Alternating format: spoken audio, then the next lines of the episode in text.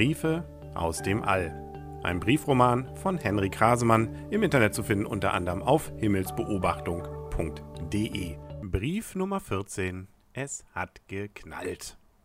Hallo. Äh, oh je, das hat aber ganz schön geknallt. Ika war ungebremst gegen einen Mond geflogen. Äh, zum Glück hatte ihr Raumschiff ein Schutzschild, der das Schlimmste verhindert hat, doch das Raumschiff, das ist hin. Iga hat zum Glück nur ein paar Schrammen abbekommen und das auch nur, weil sie sich beim Umsteigen in unser Raumschiff den Kopf gestoßen hat. Hm, nun ja, wir haben sie nämlich mit unserer kleinen Fähre abgeholt. Erst wollte sie gar nicht gehen, da sie meinte, dass sie das schon wieder hinbekommt.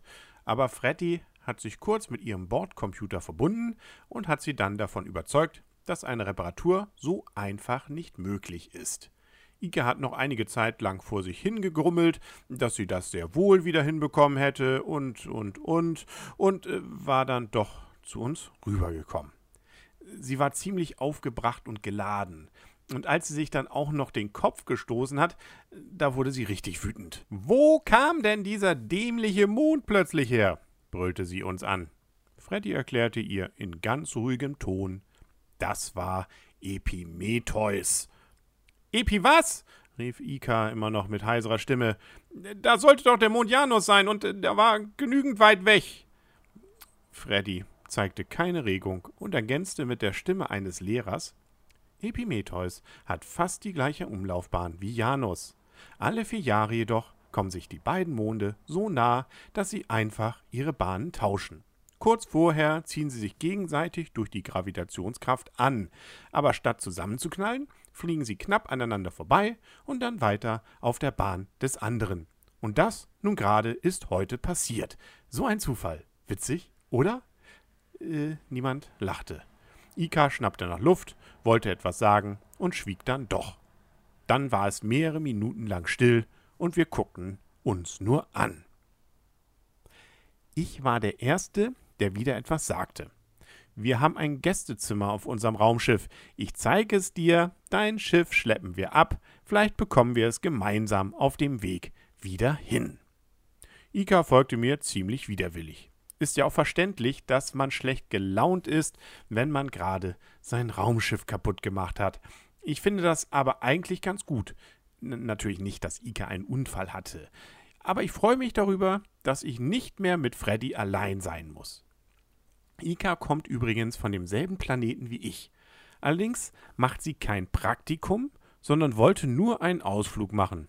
Ziemlich mutig so alleine, aber auch ein wenig leichtsinnig. Sie hatte ja das große Glück, dass wir in der Nähe waren. Jetzt denkst du sicherlich, dass es ein ziemlicher Zufall ist, dass sich zwei vom selben Planeten so weit weg von zu Hause hier draußen treffen. Ein bisschen recht hast du auch, aber denk auch daran, dass es in diesem Teil des Weltraums gar nicht so viele Planeten gibt, auf denen Leute wie du und ich leben und die in den Weltraum reisen können. Wenn man dann bedenkt, dass es besonders spannend ist, einen dieser wenigen bewohnten Sternsysteme zu besuchen, dann ist es gar nicht mehr so ein großer Zufall, dass wir uns hier in deinem Sonnensystem getroffen haben. Äh, inzwischen hat Ika sich übrigens wieder etwas beruhigt. Wir haben vorhin zusammen zu Abend gegessen, äh, auch wenn es hier ja gar keinen richtigen Abend gibt. Und da hat sie sogar ein wenig von sich erzählt. Äh, sie ist fast so alt wie ich und ist auf der ganz anderen Seite von unserem Planeten aufgewachsen.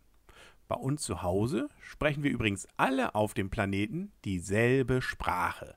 Früher gab es mal unterschiedliche Sprachen, aber das ist schon lange her. Allerdings klingen bei denen auf der anderen Seite meines Planeten einige Worte etwas anders. Das hört sich witzig an, wenn die sprechen. Ich kann dir das leider nicht richtig beschreiben, da du unsere Sprache nicht verstehen würdest, aber das ist vielleicht damit vergleichbar, wenn einer Hessisch spricht und ein anderer Bayerisch. Wahrscheinlich findet Ika meine Aussprache auch witzig. Ich kann nämlich sehen, dass sie manchmal das Gesicht etwas verzieht, wenn ich rede. Aber mir ist das egal. Ihre Aussprache ist viel lustiger. Sie hat übrigens gerade Schulferien und wollte nur mal für ein paar Tage raus und andere Teile vom Weltall sehen. Von uns aus kann man zwar den Saturn nicht mit einem Fernglas erkennen, aber Astronauten von meinem Planeten die schon vorher das Sonnensystem besucht haben, haben davon berichtet. Sie haben beschrieben, wie toll dieser Planet mit seinen Ringen aussieht, aber ich glaube, jetzt hat sie erst einmal genug von dem Saturn. Das war ein ziemlich aufregender und anstrengender Tag, deshalb muss ich jetzt schlafen gehen. Ika hat sich schon vor einer Stunde in ihre Kabine zurückgezogen. Ich bin gespannt, was wir morgen erleben werden. Dann fliegen wir nämlich weiter zum Uranus. Schlaf auch gut, dein Rolf. Diesen und alle anderen Briefe von Briefe aus dem All von Henrik Rasemann findet ihr auf himmelsbeobachtung.de, sowohl zum Nachlesen als auch zum Nachhören. Vielen Dank und tschüss.